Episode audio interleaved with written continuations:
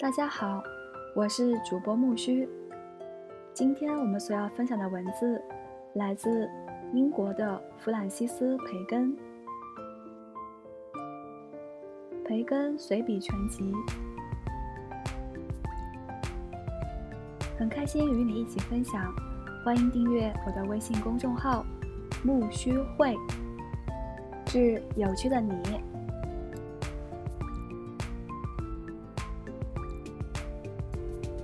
谈学养，一五九七年作，一六二五年增订。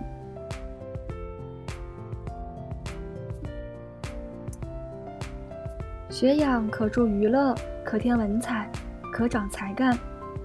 助娱乐主要是表现在闭门独处之际，添文采主要表现在交际议论之时，长才干则表现在。判断理事之中，有一技之长者可以一一处理，判断具体专门的事物；然而总体规划、全面运作，则有赖于博学之士。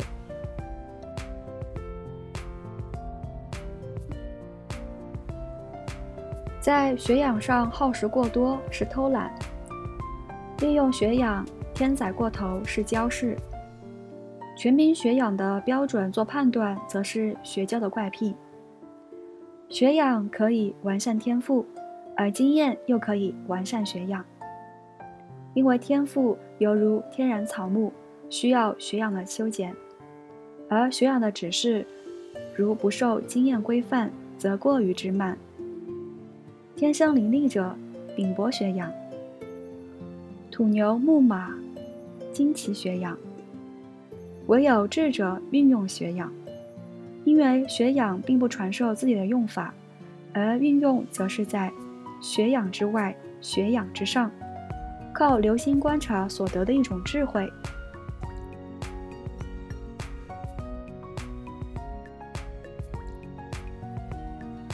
读书时不可一味批驳，不可轻易相信，不可寻章摘句，需要推敲研究。有些书可以浅尝辄止，有些书可以囫囵吞下，少数书需要咀嚼消化。也就是说，有一些书只需读其中的一些段落，有些书只需大体涉猎一遍，而少数的书则需要通读、勤读、细读。有些书可以请人代读，再看看人家做的摘要，但这只限于主题，不太重要。和品味低下的书籍，否则，浓缩过的书就像普通的蒸馏水，淡而无味。阅读使人充实，讨论使人灵敏，笔记使人精确。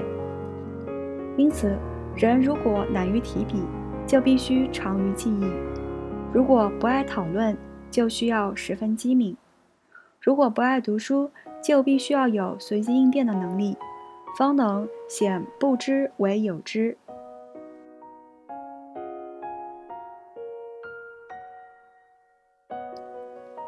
历史使人明智，诗歌使人少秀，数学使人精密，科学使人深沉，伦理学使人庄重，逻辑修辞学使人善变。学养终成性格。不仅如此，神智上的障碍，皆可通过适当的学养来根治。恰如身体上的疾病，都有相应的运动来治愈。滚球有益蒿肾，射箭有益胸肺，漫步有益肠胃，骑马有益于头脑，如此等等。所以，如果有人神思飘忽不定，就让他去研究数学，因为在演算证明时稍一分心，他就必须从头再来。如果有的人头脑缺乏辨析能力，那就让他研究经院哲学。因为经院哲学个个是抛豪息锋芒之辈，如果他不善博闻强记、触类旁通，不善由此起笔进行论证，那就让他去研究律师的案例。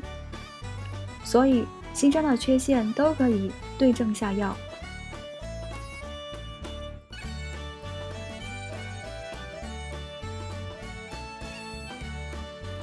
解析：学养的用途一，供娱乐，在闭门独处之际；二，添文采，在交际议论之时；三，长才干，在判断理事之中。二，学养的滥用：一，耗时过多，偷懒；二，没有必要的卖弄、交饰；三，把学养与实践割裂开来，学究的怪癖。三、学习的原则：一、读书要推敲研究；二、对要读的书区分对待。A、读一些段落，浅尝辄止。；B、大体的涉猎，囫囵吞下。；C、通读细读，曲节消化消化；D、有人替你做摘要。三。谨慎运用。A 不同的学习方法：一、阅读获得信息；二、讨论获得灵敏；三、笔记获得精确。B 各种学科的价值：一、历史培养智慧；二、诗歌培养机敏；三、数学。培养缜密，四、科学培养深沉，五、伦理培养庄重，六、逻辑学和修辞学培养斗争能力。切记学养能治心理疾病，如同运动能治身体疾病一样。A. 体育锻炼，滚球有益喉肾。二、射箭有益心肺；三、漫步有益消化；四、骑马有益头脑。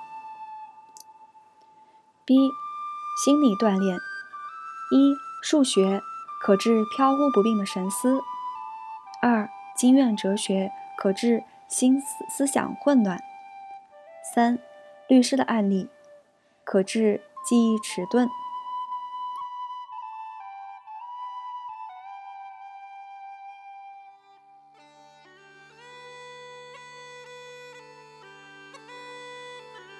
培根谈父母与子女。一六一二年著，一六二五年增订。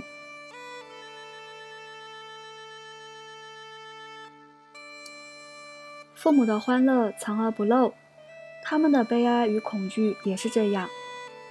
欢乐他们无法说，悲哀与恐惧则不肯说。子女使他们的辛苦更甜，也使他们的不幸更苦。子女。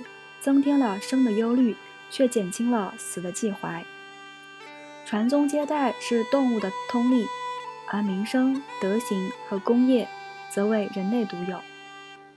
人们一定看到丰功伟业总出无儿无女的老绝户之手，因为这种人力图在他们的肉体的形象后继无人的情况下表现他们精神的形象，所以没有后代的人反而更关心后代。创立家立的人对子女最纵容，因为他们把子女不仅看作家族的传承，而且还看作事业的延续，所以他们既是子女，又是造物。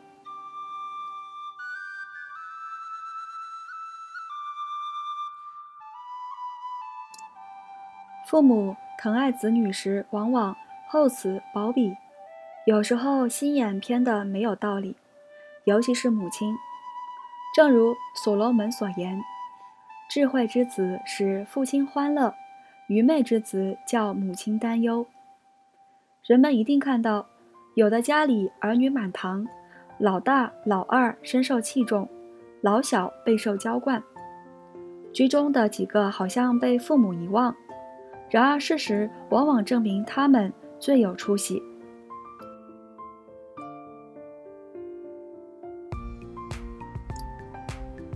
父母对孩子的零用钱抠得太紧是个错误，必生祸患。这样做使他们变得卑贱，学会投机取巧，结交一些狐朋狗友，日后手头宽裕时便会放浪形骸。因此，当父母的权威用在管严子女，而不得严管钱包时，才有最好的结果。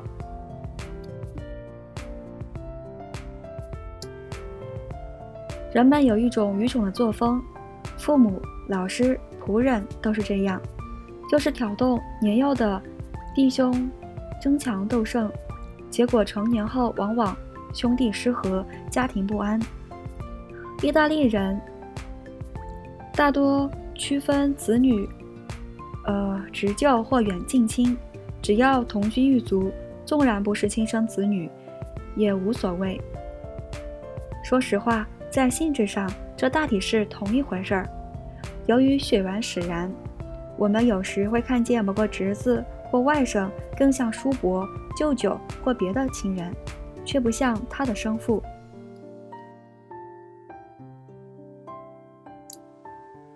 父母打算让子女从事何种职业、走什么道路，应该趁早选定，因为小时候他们的可塑性最强。父母不大拘泥儿女的爱好，别以为子女最爱做的就一定能够做到最好。当然，如果子女的爱好和天赋非常的突出，那就最好不要横加干预。不过一般来说，这句格言讲得很好：选择最好的习惯会使他们变得轻松愉快。小弟通常很幸运，但很少，甚至从来没有因为兄长。被剥夺了继承权而走运得福。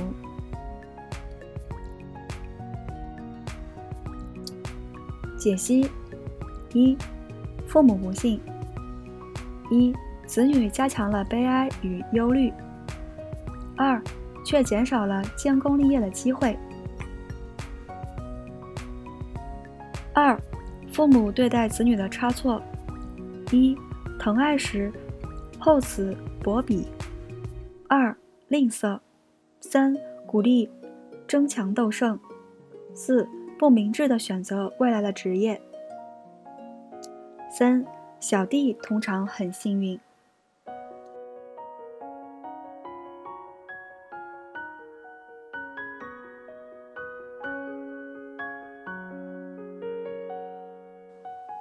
培根谈爱情，一六一二年作。一六二五年重写。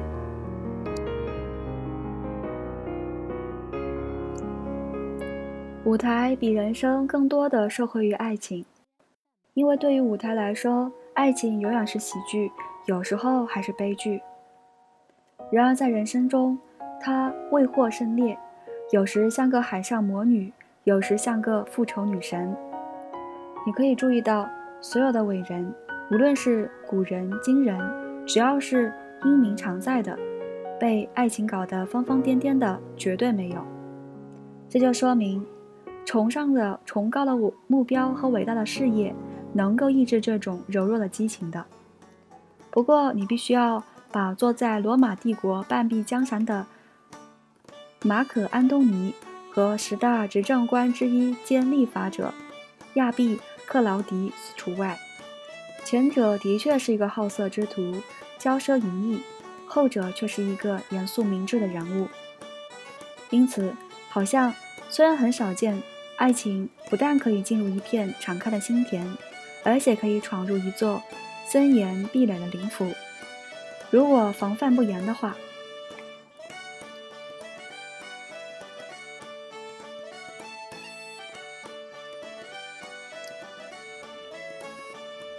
伊壁鸠鲁有一句舆论。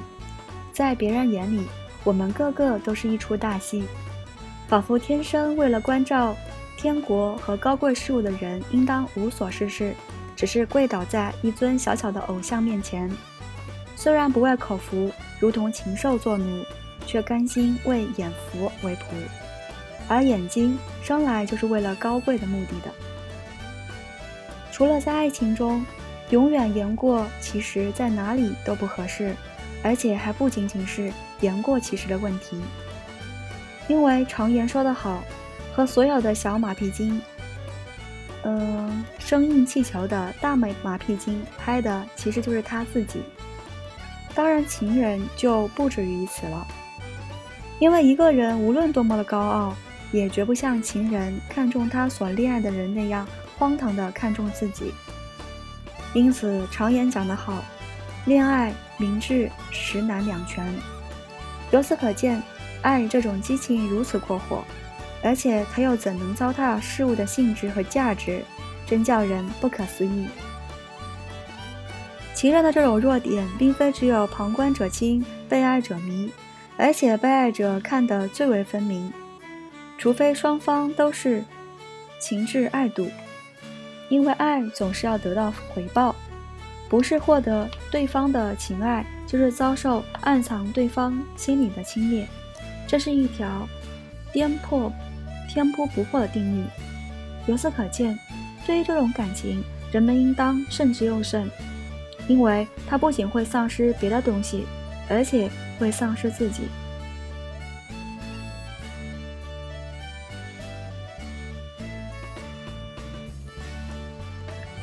至于其他损失，诗人有绝妙的描述：谁喜爱海伦，谁就会舍弃米诺和帕拉斯的礼物。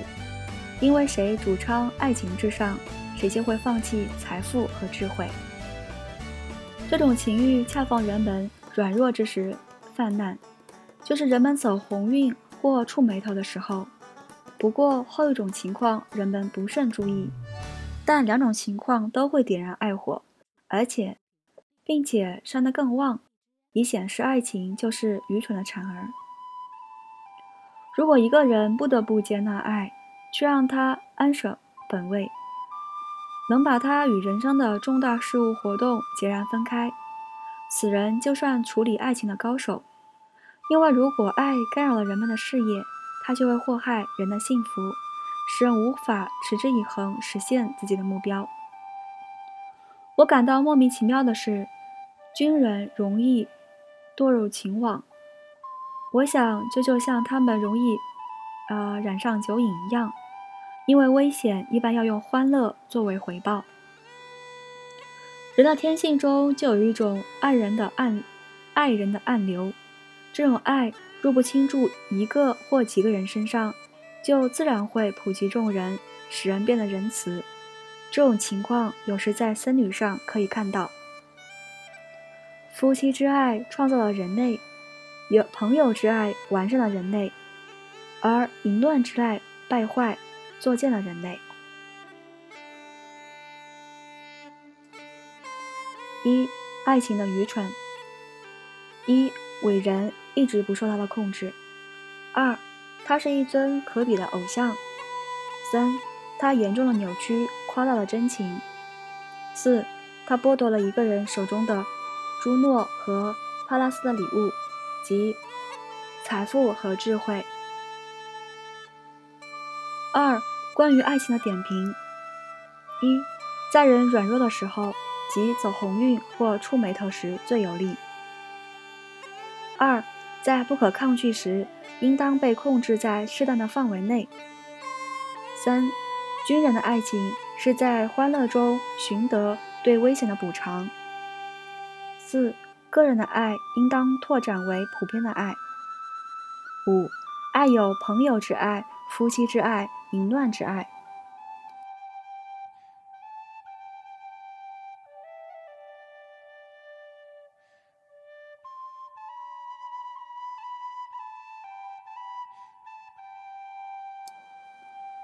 培根谈善与性善。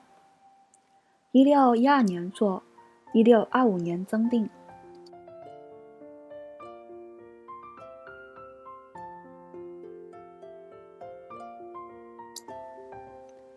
我认为善的意思就是造福于人的意象。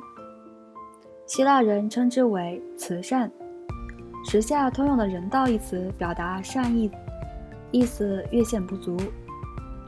善我称之为习性，而性善则是倾向。在一切精神的高风亮节中，这是最伟大的，因为它是神的品格。没有它，人就会成为一种碌碌无为、为非作歹的坏东西。并不比害虫强。符合神学上的仁爱的精神，他绝不会走过头，但可能进入误区。过度的权力欲导致了天使的堕落，过度的求知欲造成了人类的堕落。然而仁爱却无过度之余，无论天使还是人类都不会因它而涉险。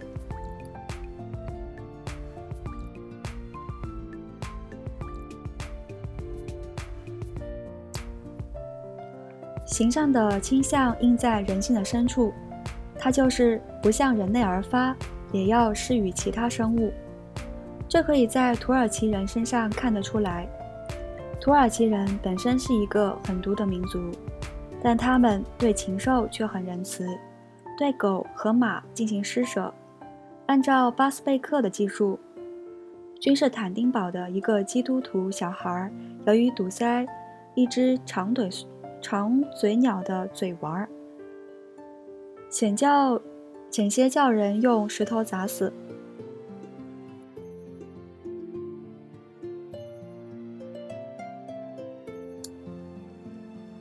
的确，在善和仁爱这种美德中，可能会犯错误。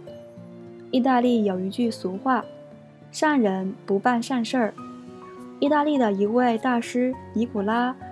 马基雅弗利断然用近乎直白的语句写道：“基督教的信仰把善良人当鱼肉奉献给暴虐无道之人，任其宰割。”他之所以说这种话，是因为从来没有一种法律、教派或学说像基督教那样推崇行善，因而为了避免上述诋毁与危险。最好了解一下这样一种良好习惯错在何处，努力向别人行善，但不可照别人的眼色行事，因为那样做只是柔顺随和而已。这种表现恰恰捆绑住了老实人的手脚。你不要把宝石给伊索的公鸡，因为他如果得到一颗麦粒，反而会更高兴。上帝的榜样给我们真切的教训，上帝。让日头照好人，也照歹人；降雨给义人，也给不义的人。然而，它不能像下雨一样给人人平等的财富，也不能像日照一样给各个同样的荣耀和德行。一般的好处人人有份，但特殊的好处却有所选择，而且千万当心。不要只画图像，却把原物砸了。因为上帝把以爱造成了原物，爱人只不过是肖像。变卖你所有的，分给穷人，并且跟我走。然而，除非你跟我，千万不要变卖你所有的。也就是说，除非你有本事，能用小钱跟用大钱一样行善，否则你在用结缘。去寄留。不仅有一种受正理指引的行善的习惯，而且有些人甚至在天性中就有一种行善的倾向，如同另一方面有一种作恶的天性一样，因为在他们的天性中有不喜欢与为人善的倾向。轻微的恶性只不过是表现为爱作梗、死心眼。好顶流、难对付之类。不过严重一些的就表现为，呃，嫉贤妒能和诽谤中伤。那种人好像总是在幸灾乐祸，又常常对人落井下石，连舔洒露的窗的那些狗都不如，只像那些总在烂东上嗡嗡叫的苍蝇。后世者的惯技就是叫人上吊。但却从来没有像泰门那样在花园中种一棵树，拨人上吊。这种性情是违背人性的，但却是造就大政客的最合适的材料。就像弯曲的木头，更适用于做备受颠簸的船只，却不宜造稳固挺拔的房屋。善的方式多种多样，如果一个人对异乡人彬彬有礼，那就表明他是一个世界公民，他的心不是与别的陆地隔离的孤岛，而是一个与他连成一片的大陆。如果他对别人的苦难怀有恻隐之心，那就表明他的心是一棵没有没药树，为了提供香膏，必须伤害自己。如果他轻易地宽恕罪过，那就说明他的心灵驾驭于伤害之上，所以伤害不了的。如果他对捐滴恩惠感激淋漓，那就表明他重视人们的心意，而不是他们的财富。然而，至为重要的是，如果他有圣保罗的至善，他为了拯救自己的兄弟而受基督的诅咒，那要表明他具有不少神性，与基督本人有一种契合。